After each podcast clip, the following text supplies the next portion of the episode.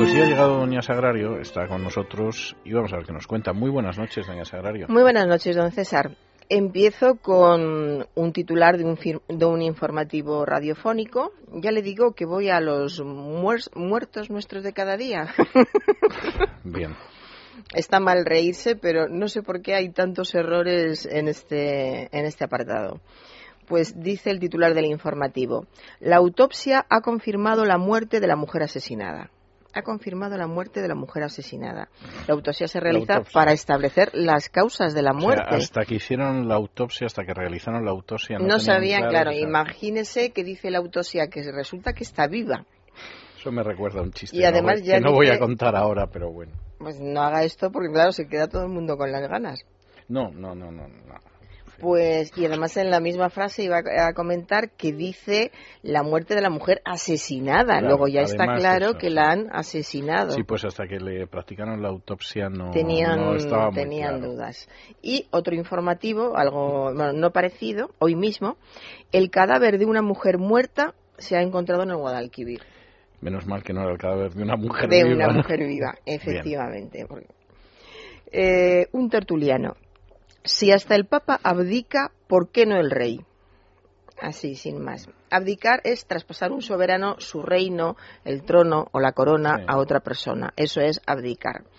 Los papas renuncian, renuncian a su ministerio abdicar, ¿eh? o a su dignidad eclesial. No, la Real Academia dice que no. Pues eh, créame que sí.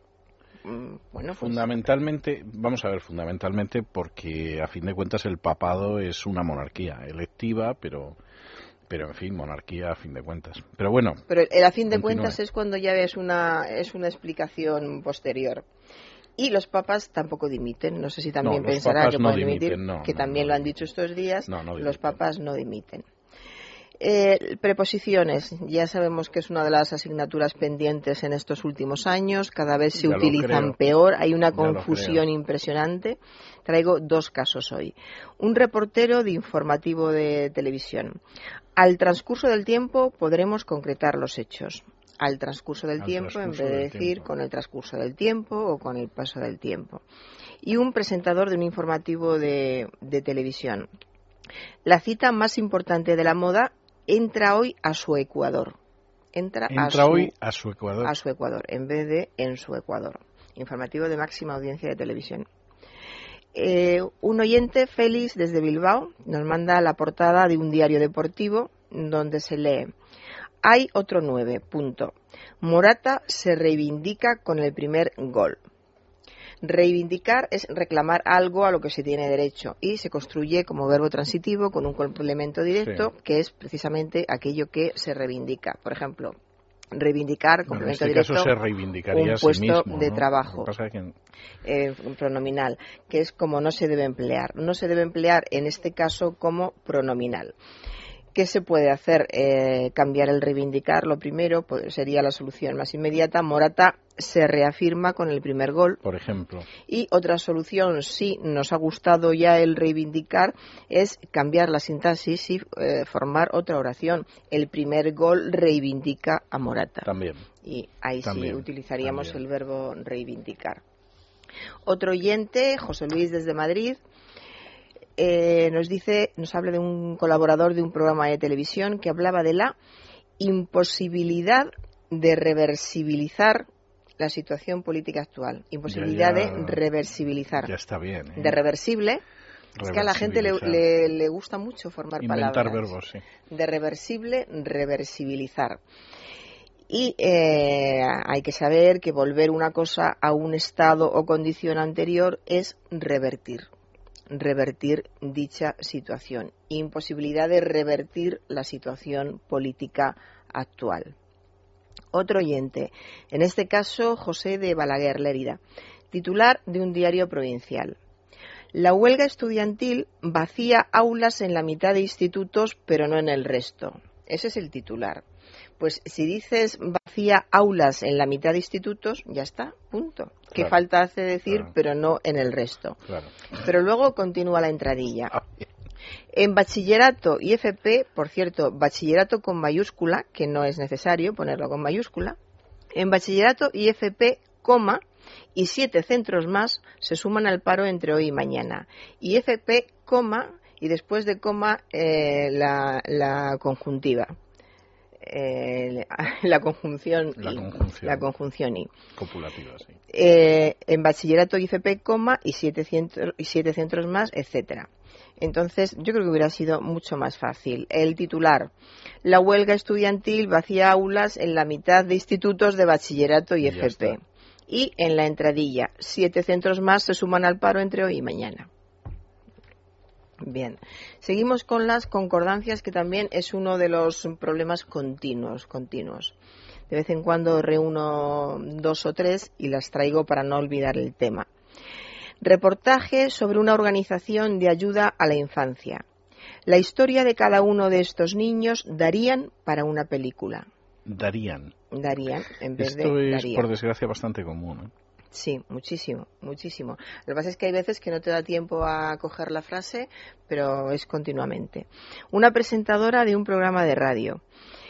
A veces las cosas no es lo que parecen. No es lo que parecen. Y, además en personas que te chocan. Pues, por ejemplo, esta presentadora de, radio. A veces las cosas no es lo que parecen. En vez de no son lo que parecen. Y una colaboradora de un programa de televisión.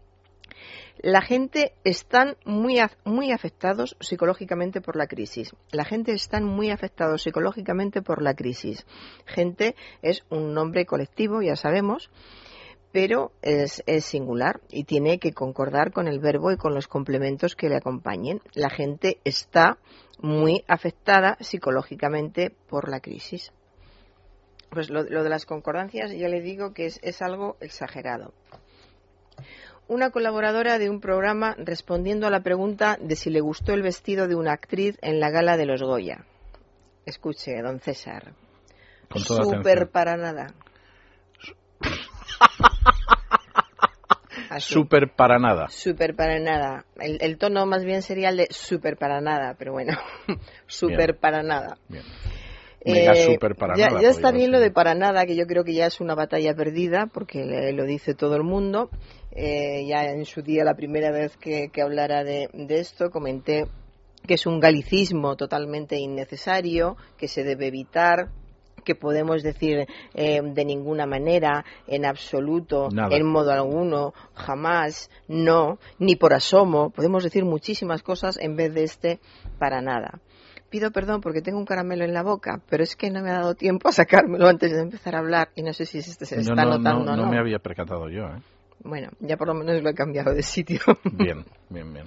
Continúo con este para, para nada que decíamos que no hay ninguna necesidad de utilizarlo. Pero ya es el colmo ponerle este super delante, super para nada. Que super es un prefijo que significa eh, siempre da un denota superioridad, calidad, importancia, pero se ha empezado a utilizar como sustantivo. O sea, la gente joven sobre todo dice esto es super y ya y ya está, no como no como un sufijo.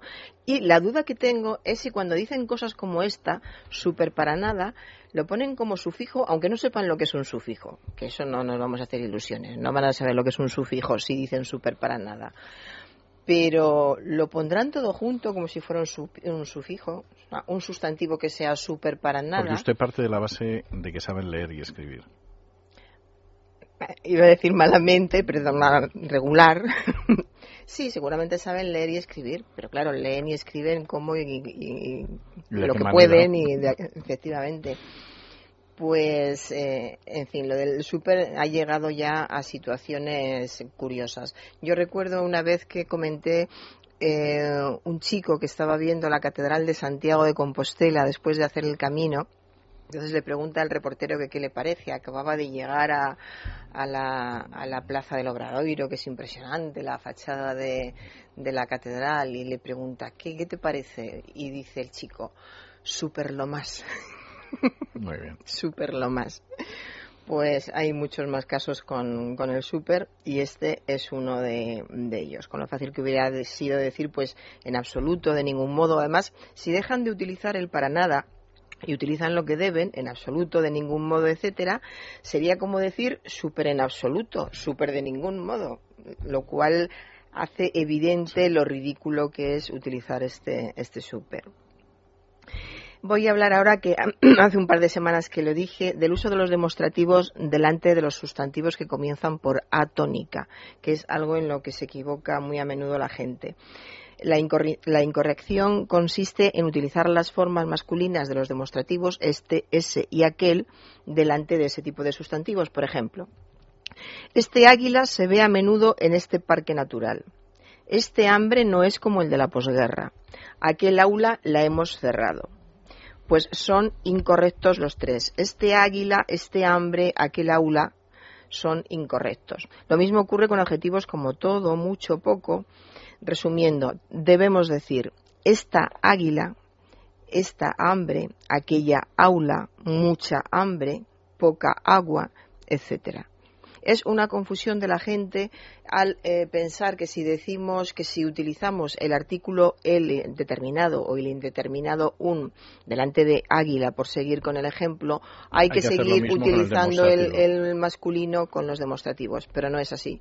Por cuestiones de, sonido sí se utiliza el y un pero no hay ninguna necesidad cuando se trata de, de los demostrativos o de palabras que tienen dos sílabas simplemente pues muchísimas gracias, doña Sagrario. La veo Dios mediante el jueves. Y nosotros hacemos una pausa y regresamos con nuestro invitado de esta noche, que les adelanto va a ser muy interesante, y con nuestra tertulia de análisis político.